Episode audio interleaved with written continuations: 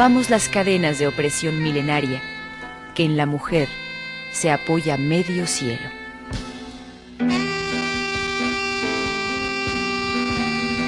La causa de las mujeres.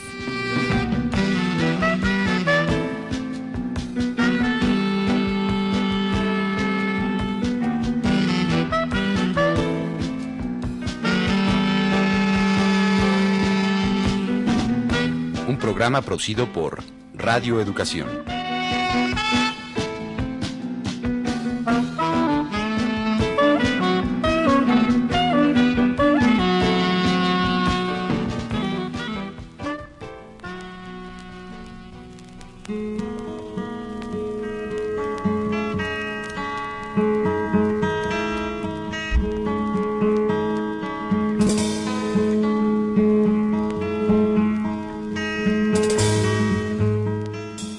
Mujeres en prisión.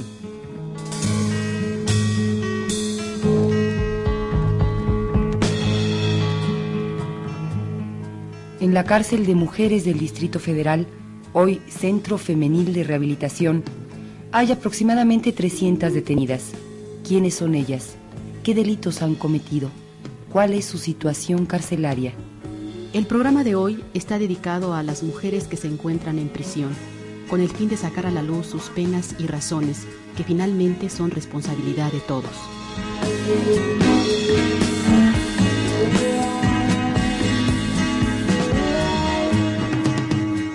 Dos investigadoras, Silvia Catalá y Aida Reboredo, han desarrollado el tema de la delincuencia femenina en un estudio que nos ofrece una realidad desconocida para la mayoría de nosotros. Pero dejemos que sea la misma Silvia quien nos cuente por qué eligieron este tema precisamente. Bueno, creo que lo escogimos por una búsqueda de, de justicia, en el sentido de denunciar una situación. Se ha considerado, y en ese sentido van todas las investigaciones de la criminología tradicional, que los delincuentes son los pobres, son los de las ciudades perdidas, son los hijos de familias desintegradas. Y creemos que sí, esa es la delincuencia, pero no la delincuencia real, sino la delincuencia representada en las cárceles. O sea, las cifras negras, los delitos que ni siquiera se conocen, que ni siquiera se denuncian, incluso los delitos que llegan a las delegaciones, pero que no acaban con, que no acaban en los juzgados y que, que si llegan a los juzgados no, no acaban con una sentencia o, o no acaban en la cárcel, este, son amplísimos en América Latina. Tenemos todo el problema de, del crimen político, del fraude, de la corrupción, del gran delito que se comete desde el Estado. Ese delito no está representado en la población carcelaria y en ese sentido creemos que la delincuencia, o sea, los delincuentes, no solo son los pobres, sino que los pobres serían solo los delincuentes que al Estado le interesa condenar.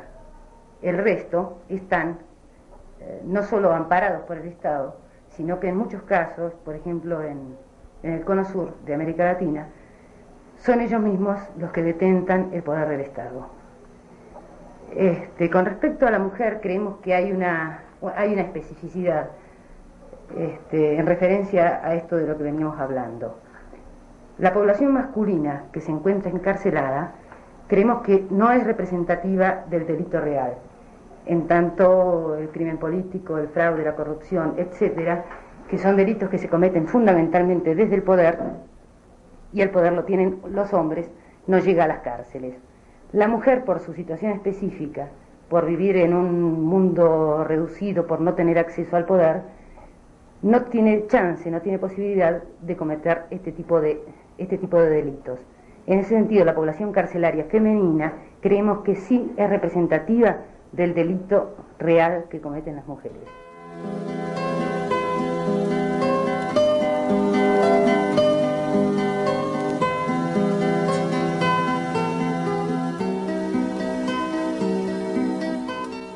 Es sabido, nos dicen las investigadoras, que el delito no es una categoría absoluta.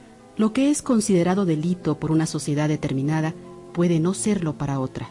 O sea, el delito y por lo tanto las leyes están determinados por las características de cada organización social. De esto se deriva que las leyes en nuestros países surjan más que para proteger a los ciudadanos, para perpetuar un sistema de dominación capitalista y patriarcal. Su bastión es la defensa de la propiedad privada.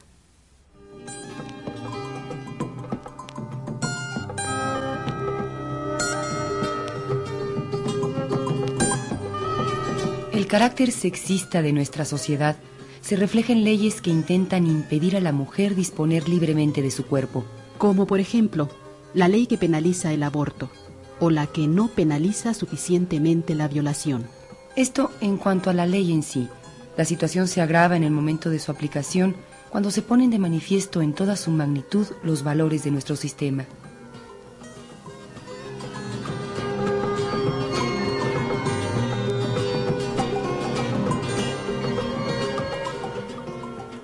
Clases sociales menos favorecidas las que pueblan los reclusorios. Si las identificamos con la población delincuente real, cometemos un grave error. El de creer que el delito se restringe a esos pequeños robos, a esos homicidios de nota roja, a ese narcotráfico fácilmente localizable. La corrupción, el fraude, la estafa a gran escala son delitos, sí, delitos penados por la ley. Sin embargo, ¿Cuántas de las personas que los han cometido se encuentran presas? Cuando llegamos a las cárceles, lo, que hicimos fue levantar los datos del archivo fundamentalmente. Revisamos 200 expedientes de las 300 mujeres que se encontraban presas. Este, corroboramos sí que las mujeres eh, presas eran las mujeres de las clases sociales eh, más humildes. Solamente escapaban a esto las que estaban detenidas por, por robo, digo por, perdón, por fraude o por tráfico de cocaína. Las de tráfico de cocaína eran fundamentalmente extranjeras y al igual las que las de fraude eran de clase media. Pero la sorpresa en realidad se dio cuando revisamos los casos de homicidio. Ahí nos encontramos que el 80% de las mujeres que están detenidas por homicidio habían asesinado a un allegado directo. Un tercio de estas había matado a sus propios hijos y el resto a sus amantes o esposos. La mujer que llegaba más lejos con, con el crimen llegaba a su vecina. Había matado a, a, su vecina, por ejemplo, por, por discutir o por no ponerse de acuerdo acerca de quién lavaba primero la ropa. Esto lo entendemos eh, en tanto el mundo de la mujer es un mundo reducido en el cual su mundo es su propia casa, o sea, no mata fuera de su casa porque no tiene otra posibilidad. Su mundo son sus allegados directos y, y, un poco en la casa es donde pasa todo.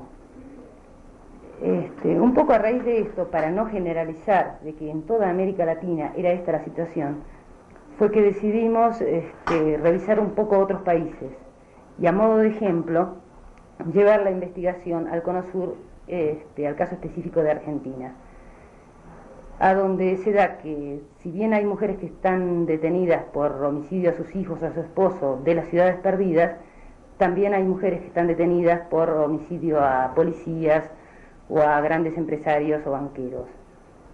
Esto por un lado nos, nos hace relativizar el concepto de delincuencia, en tanto nos ponemos a pensar si son estas mujeres delincuentes o no, dada la situación social que se está viviendo en este momento en esos países, y por otro lado nos demuestra fehacientemente cómo el mayor crimen en nuestros países se comete desde el Estado.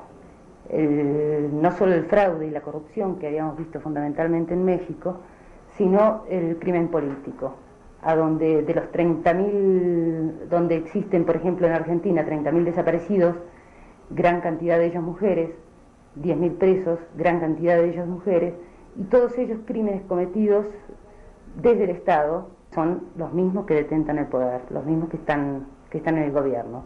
Y esta situación se reproduce en, varios países de Centroamérica, Guatemala, Salvador, como así también en, en el cono sur de América Latina.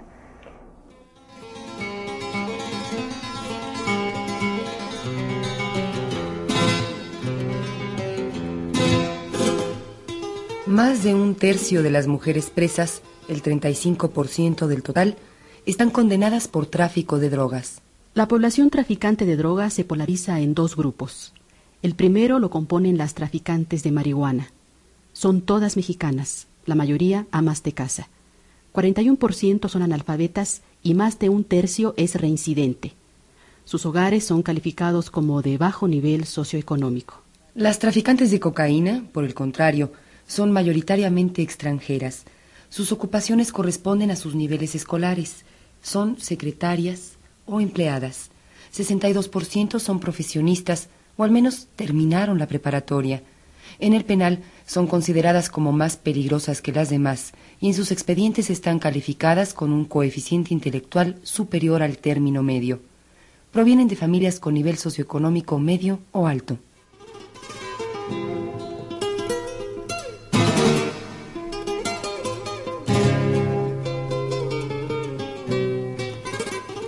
El segundo lugar lo ocupan, en cuanto a número de detenidas, las condenadas por robo, fraude o peculado y homicidio. Las mujeres detenidas por fraude tienen características sociales semejantes a las traficantes de cocaína. Ellas son excepciones dentro de la cárcel.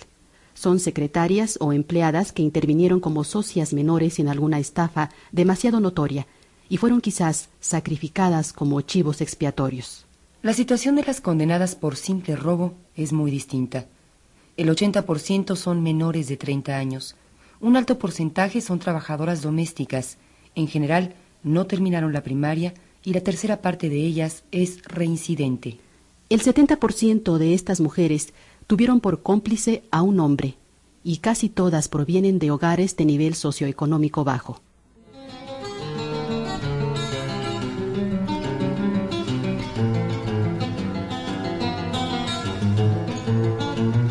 La mayoría de las mujeres homicidas se han dedicado solamente a su hogar. El 60% nunca realizó algún trabajo extradoméstico. Estas cifras resaltan si se comparan con la totalidad de las presas, pues apenas una tercera parte está conformada por amas de casa. El 60% son analfabetas y casi todas provienen de hogares sumamente pobres. La impresión que se recibe es que estas mujeres no tuvieron otra opción. La cárcel no es su primer encierro estuvieron siempre confinadas, reducidas a su cotidianeidad doméstica. Aquí está la que mató a su amante en defensa propia y la que lo mató porque la engañaba, a veces con su propia madre o hija. Aquí está la que no encontró otro camino que el suicidio, llevándose a sus hijos con ella, pero no pudo llegar al final de su plan. Y también está la que los mató a golpes por ser esta la única manera de descargar su desesperanza ante la indiferencia social.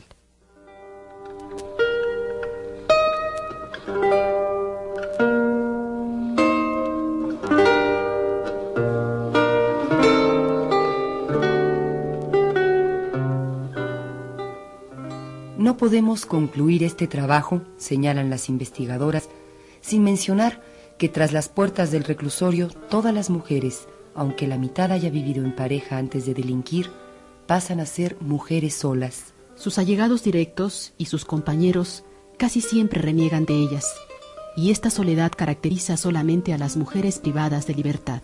Los hombres, en cambio, mantienen intactos los vínculos familiares y son objetos de atención y cuidados por parte de sus compañeras. El crimen, para ellos, aparece como característica sexual secundaria, como un desliz de su sexo fuerte, dominante, irascible. Para ellas, es la ruptura con el pasado, con el mundo exterior y con la esperanza. Hasta el momento lo que hemos hecho, hemos, eh, hemos publicado algunos artículos en, en periódicos, en el 1 más 1,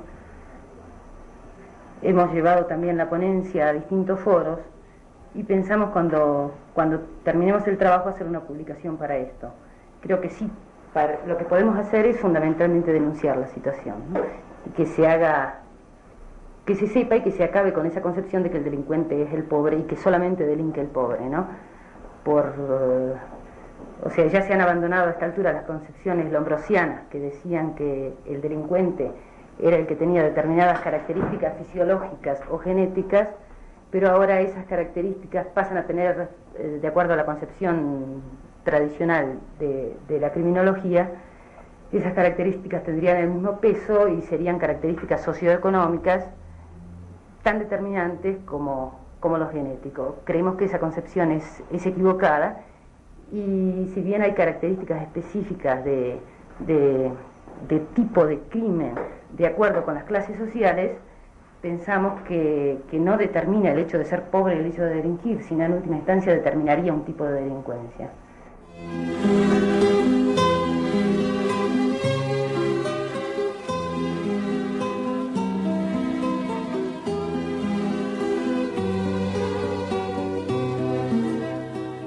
Agradecemos la colaboración en este programa de Silvia Catalá y a ustedes que nos escuchan les pedimos que si tienen algún comentario o sugerencia que hacer, se comuniquen a los teléfonos 559-9157 o 575-6541 o si desean hacerlo por escrito, dirijan sus cartas a Programa La Causa de las Mujeres, Ángel Urraza 622, Código Postal 03100.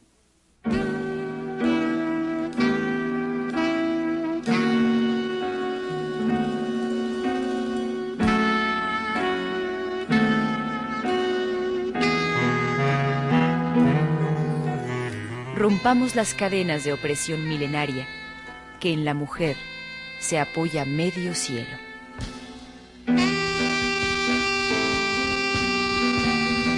La causa de las mujeres.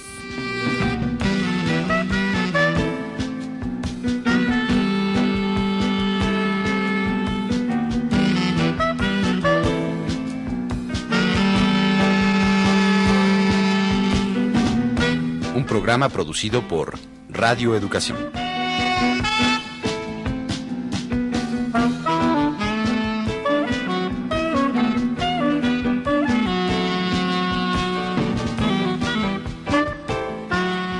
Colaboramos en este programa Leonor Sánchez, Andrea Ojeda, Ludmila Martínez, Luisa Fernanda González, Berta Iriart y Sonia Riquer.